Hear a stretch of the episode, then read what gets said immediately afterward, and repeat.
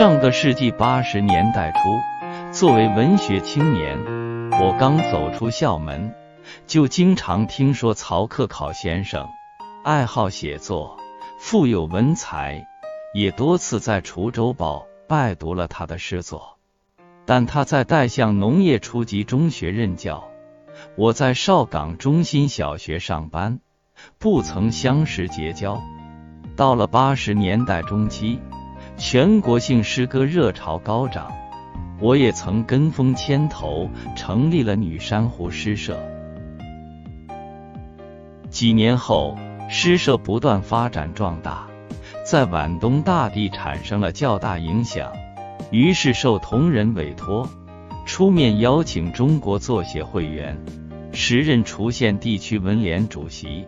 著名诗人郭瑞年先生前来辅导写作，本来是抱着试试的心理，没想到郭老真的莅临指导，令我们非常感动。曹克考先生听说了此事，便慕名赶到女山湖拜见郭老，于是我们得以相识，但因当时交通条件限制，仍旧没有来往。八十年代后期。我调到苏巷职业高级中学任教，与曹克考先生交往渐多。一个秋高气爽的日子，中午放学，曹克考先生推着一辆半旧自行车立在我的宿舍门口。原来他是自带向农中上过第三节课后，专门骑车赶过来叙旧的，提来一包的文稿。据说是一部剧本和一叠诗稿与我研讨，我那时太忙没有时间，就请他带回去，容我今后有时间再慢慢拜读。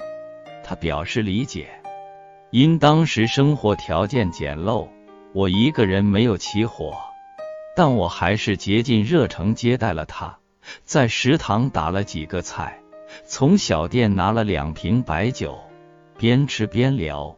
不知不觉，两瓶酒去了一瓶半，我喝有三两，余下都由他解决了。饭后，曹克考先生坚持返回，我再三挽留他休息一会儿，未被领会。半年后，我与曹克考先生又见了面。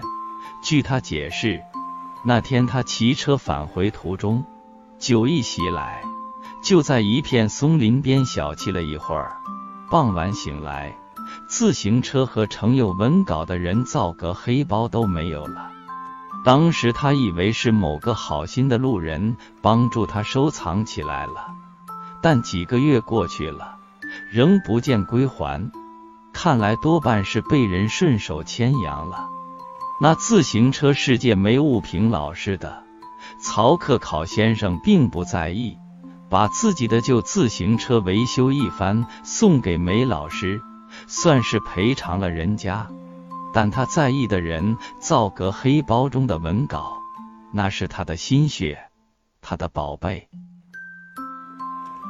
猜想牵羊之人开始可能误以为鼓鼓的包中装的是人民币了，打开后结果很是失望，就当废纸处理了。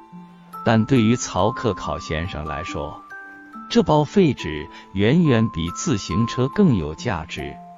为此，他纠结了很长时间。我也觉得很是遗憾。此事一直深刻的留在我们的记忆之中。一九九一年秋，戴向农中并入苏巷中学，我与曹克考先生一起共事了三年多时光，交往日渐频繁。期间互相切磋，互相砥砺，我深受其影响，还会经常提及此事。最近，曹克考先生将他诗作，特别是年轻时代诗作汇集成册，取名《青春诗录》，将要父子，特地邀我为诗集作序。我本没有能力和资历担当此重任，但盛情难却。既推脱不掉，也不好意思推脱，只好勉强为之。我们都知道，曹。克考先生文学功底深厚，创作题材全面，诗、词、曲、赋、楹联等样样精通。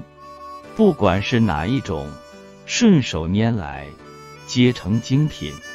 这不是恭维热捧、虚意奉承，而是发自内心的羡慕和佩服。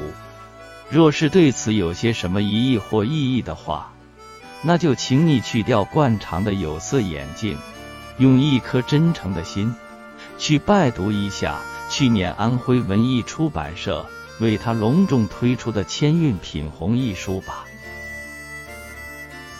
《千韵品红》的核心主题是全方位评说历史名著、世界名著《红楼梦》，但是。他的评论的方式明显与众不同，他一改长期以来索引派、考证派、阶级论派等流派的研究方向和脂砚斋、王国维、蔡元培、胡适、周汝昌、蔡义江、冯其庸等红学家的传统研究模式，而是独辟蹊径，选择了一条别开生面的红学研究路径。即充分利用中国传统的文学样式，以一千多首篇、阙、赋、诗、词、曲、赋、楹联等，从不同的角度来评述《红楼梦》，自故事情节演化、思想主题表达、人物形象塑造、艺术特征展现等诸多方面，进行画龙点睛式的描述和评鉴。由此形成了当今红学领域中的一个全新而独特的评述风格。读了这本书以后，大概你会认为，曹克考先生只是在传统的文学样式的创作方面具有很深的造诣，在其他方面可能是比较薄弱的。但是，《青春诗录》的出现。可能会彻底改变你的这种习惯的印象和感受，让你对他的创作能力和水平有了一种颠覆性的认识。就是在现代文学样式的创作方面，也同样是出类拔萃的。《青春诗录》共收录两百五十一篇作品，这从古今中外的诗歌专辑的容量来看，也是不多见的。从创作时间上看，从上世纪的一九八二年起，到本世纪二零二二年六月，大约四十年的时间跨度，数量多，说明作者对人生、社会、生活等诸多方面的体验和感受、认识和理解、思考和领悟深刻、透彻、细致，跨度大。表明作者有长期保持创作动力和热情，具有较为娴熟的表达技巧，实属难能可贵。从作品题材上看，几乎涵盖了现代文学的所有的创作形式，如散文诗、小品诗、韵脚诗、哲理诗、童话诗、朗诵诗，还有一些民歌、民谣等。概括言之，几乎所有现代的韵文题材都有创作或尝试。众多题材的娴熟运用，丰富内容的巧妙处理，各种感情领悟的精炼表达等，无不表现出作者对文学创作的极度喜爱和澎湃的热情，也从另一个层面揭示了作者对生活。生命的无比的珍惜的态度，从这个层面说，青春就是激情或热情的象征，就是诗意；而诗路则是人生之路，文学之路。以青春的态度、心理、情感、思维来看待人生，表达人生，歌颂人生。也就顺理成章地形成了一条充满浪漫主义的创作道路。从气质上说，这本集子所描述的就是一种诗意盎然的人生之路、文学之路。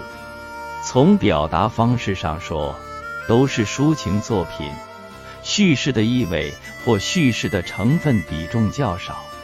就内容而言，几乎无所不包：青春的旋律、心灵的呐喊、石头的断响、生命的呼唤、爱情的磨难、诗人的自白、生活的感悟。艺术的升华，童心的绽放，民风的传承，盛世的讴歌，乡情的礼赞，应有尽有，观察精细，思考深入，感悟良多。由此可见，生活是丰富多彩的，作者所抒发的感情或表达的感悟是复杂而多样的。几乎涵盖了人生的方方面面，既来自生活，又高于生活。如果透过作品词句层面来看，作者大概要表达这样一些意义或思考：应该如何对待人生？如何理解生命？人生与社会生活究竟是怎样的关系？究竟怎样度过这短暂？而富有意义的生命，生命与艺术之间是什么关系？是文学艺术成就了光彩的人生，还是艺术创作就是生命永恒存在的不可多得的表达方式？人生的意义在于探索、创新，还是抱残守缺、甘于平淡、不思进取？读了这本书。大概会有以上这些启示和思考，这大概也就是作者决定结集出版的意义所在吧。一句话，青春虽然已远去，但青春记忆永远长新。河边碧草依旧青青，这是我读完曹克考先生诗集《青春诗录》的总体感受。是为序。共发琴，河边草青青。曹克考诗集青春诗录序言分享完，我们下期再会。踩碎一夜的月光，心跳像树影摇晃。我和他清白明。